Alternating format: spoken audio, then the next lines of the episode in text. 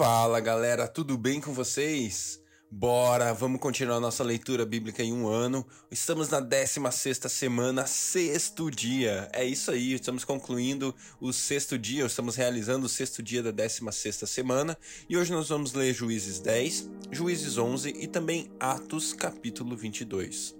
Deus, obrigado por esse dia, pelo teu amor, obrigado porque o Senhor fala conosco, Pai. Nós queremos muito, Deus, nesse tempo de leitura da Sua palavra, ser edificados, ser transformados pela Sua palavra, Pai. Mostra-nos quem nós somos, transforma as nossas vidas, em nome de Jesus, Pai. Que a Sua palavra penetre nos nossos corações da maneira que só ela pode, Deus, transformando e separando, Deus, alma, espírito, intenção do coração, Deus, de maneira que a gente possa viver uma vida no Espírito Santa diante do Senhor, Pai.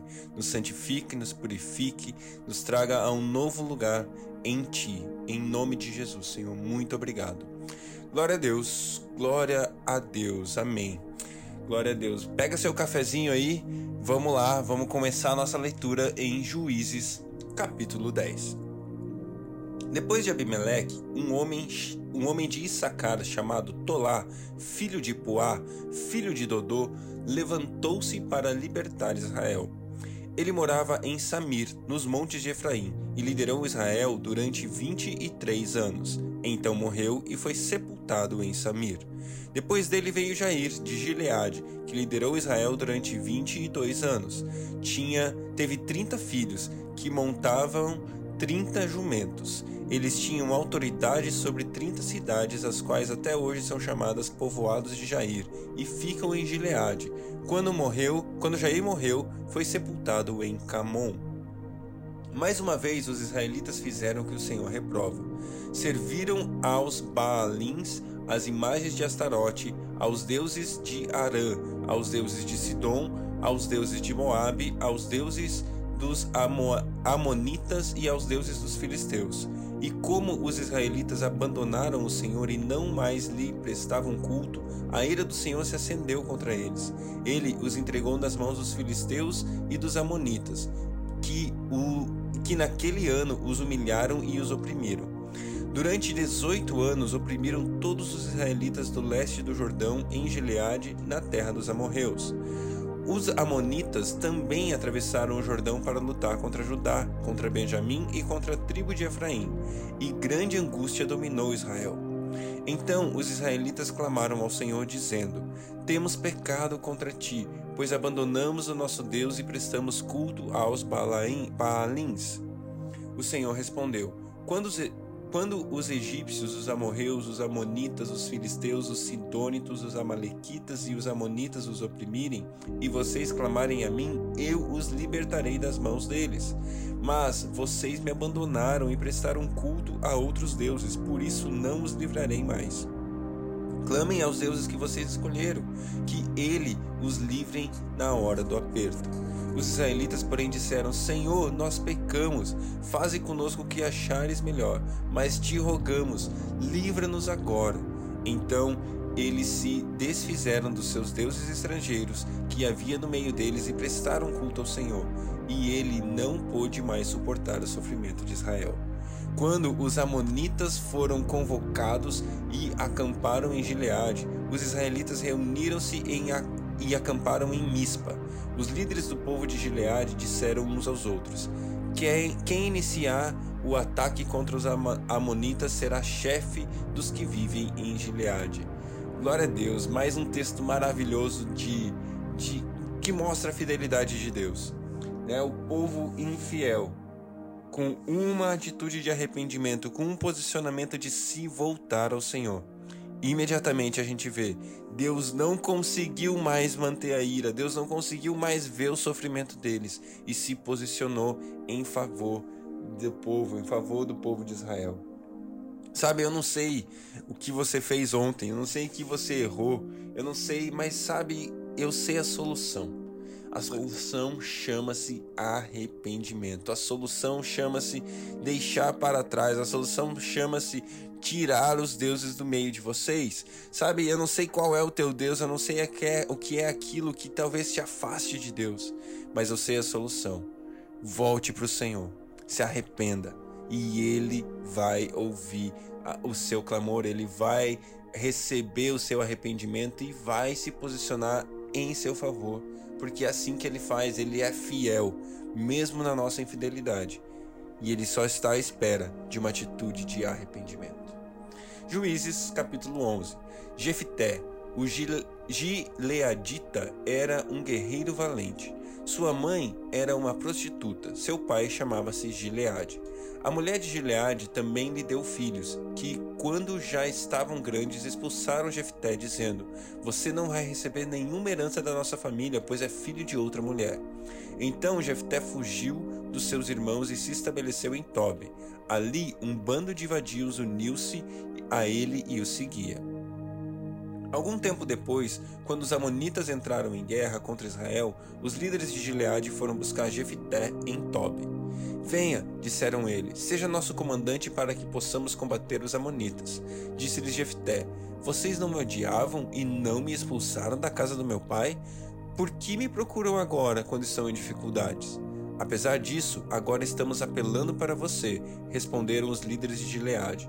Venha conosco combater os amonitas e você será o chefe de todos os que vivem em Gileade. Jefté respondeu: Se vocês me levarem de volta para combater os amonitas e o Senhor os entregar a mim, serei chefe de vocês? Os líderes de Gileade responderam: O Senhor é nossa testemunha, faremos conforme você diz. Assim, Jefté foi com os líderes de Gileade e o povo fez o fez chefe e comandante sobre todos. E ele repetiu perante o Senhor em Mispa todas as palavras que tinha dito. Jefté enviou mensageiros ao rei Amonita com a seguinte pergunta: Que é que tens contra nós para teres atacado a nossa terra? O rei dos Amonitas respondeu aos mensageiros de Jefté: Quando Israel veio do Egito, tomou as minhas terras desde o Armon até o Jaboque e até o Jordão. Agora devolva-me essas terras pacificamente. Jefté mandou um novo mensageiro ao rei Amonita dizendo: Assim diz Jefté: Israel não tomou a terra de Moabe e tampouco a terra dos Amonitas. Quando veio do Egito, Israel foi pelo deserto até o Mar Vermelho e daí para Cádiz. Então Israel enviou mensageiros ao rei Edom dizendo: Deixe-nos atravessar a tua terra. Mas o rei de Edom não quis ouvi-lo. Enviou o mesmo pedido ao rei de Moabe e ele também não consentiu. Assim, Israel permaneceu em Cádiz. Em seguida, os israelitas viajaram pelo deserto, contornaram Edom e Moabe, passaram a leste de Moabe e acamparam do outro lado do Armon. Não, entrando, não entraram no território de Moabe, pois Armon era sua fronteira.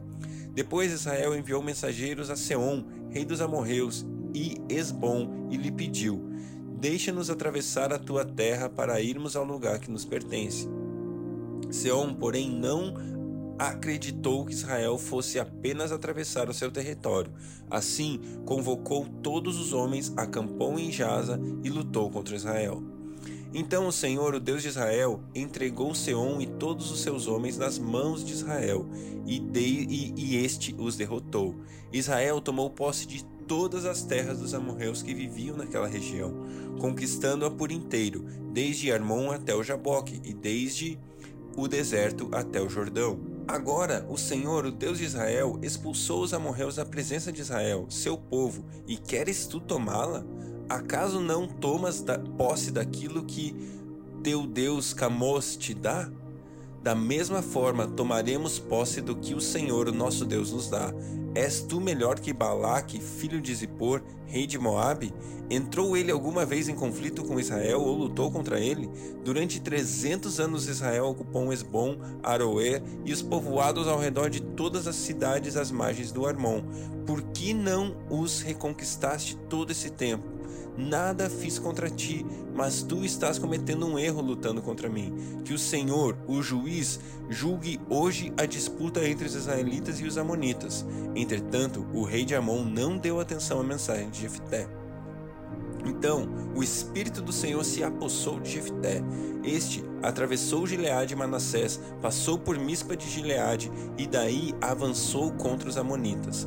E Jefté fez este voto ao Senhor: Se entregares os Amonitas às minhas mãos, aquele que estiver saindo da porta da minha casa ao meu encontro, quando eu retornar da vitória sobre os Amonitas, será do Senhor, e eu o oferecerei em holocausto.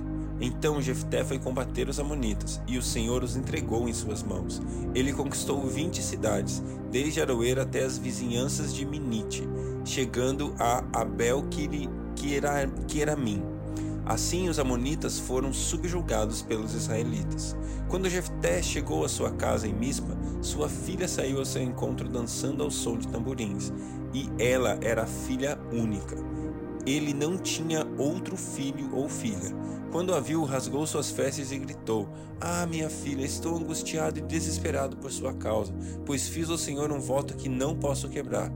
Meu pai, respondeu ela, sua palavra foi dada ao Senhor, faça comigo o que prometeu, agora que o Senhor o vingou dos seus inimigos, os Amonitas. E prosseguiu: Mas conceda-me dois meses para vagar pelas colinas e chorar com as minhas amigas, porque jamais me casarei. Vá, disse ele, e deixou que ela fosse por dois meses. Ela e suas, amigas, e suas amigas foram para as colinas e choraram porque ela jamais se casaria. Passados os dois meses, ela voltou ao seu pai e ele fez com ela o que tinha prometido no voto. Assim, ela nunca deixou de ser virgem. Daí vem o costume em Israel de saírem as moças durante quatro dias, todos os anos, para celebrar a memória da filha de Jefté, o Gileadita. Glória a Deus pela sua palavra. Atos, capítulo 22. Irmãos e pais, ouçam agora a minha defesa. Quando ouviram que lhes falava em aramaico, ficaram em absoluto silêncio. Então Paulo disse: Sou judeu, nascido em Tarso, da Sicília, mas criado nessa cidade. Fui instruído rigorosamente por Gamaliel na lei dos nossos antepassados, sendo tão zeloso por Deus quanto qualquer de vocês hoje. Persegui os seguidores deste caminho até a morte, prendendo tanto homens como mulheres e lançando-os na prisão, como podem testemunhar o sumo sacerdote e todo o sinédrio.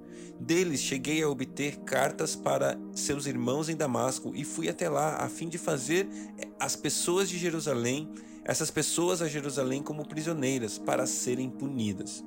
Por volta do meio-dia eu me aproximava de Damasco quando de repente uma luz forte vinda do céu brilhou ao meu redor. Caí por terra e ouvi uma voz que me dizia: Saulo, Saulo, por que você está me perseguindo? Então perguntei: Quem és tu, Senhor? E ele respondeu: Eu sou Jesus, o Nazareno, a quem você persegue.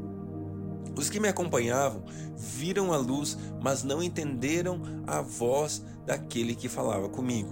Assim perguntei: O que devo fazer, Senhor? Disse o Senhor: Levanta-se, entre em Damasco, onde lhe será dito o que você deve fazer. Os que estavam comigo me levaram pela mão até Damasco, porque o resplendor da luz me deixara cego.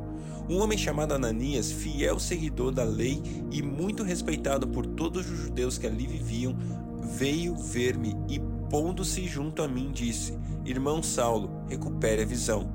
Naquele mesmo instante pude vê-lo. Então ele disse: o Deus dos nossos antepassados o escolheu para conhecer a sua vontade, ver o justo e ouvir as palavras de sua boca.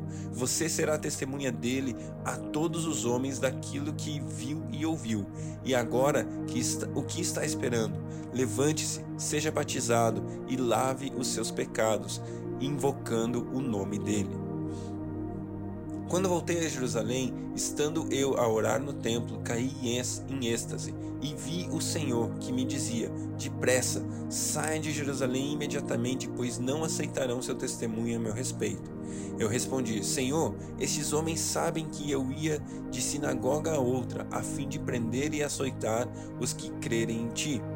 E, quando foi derramado o sangue da tua testemunha, Estevão, eu estava lá, dando a minha aprovação e cuidando das roupas dos que o matavam.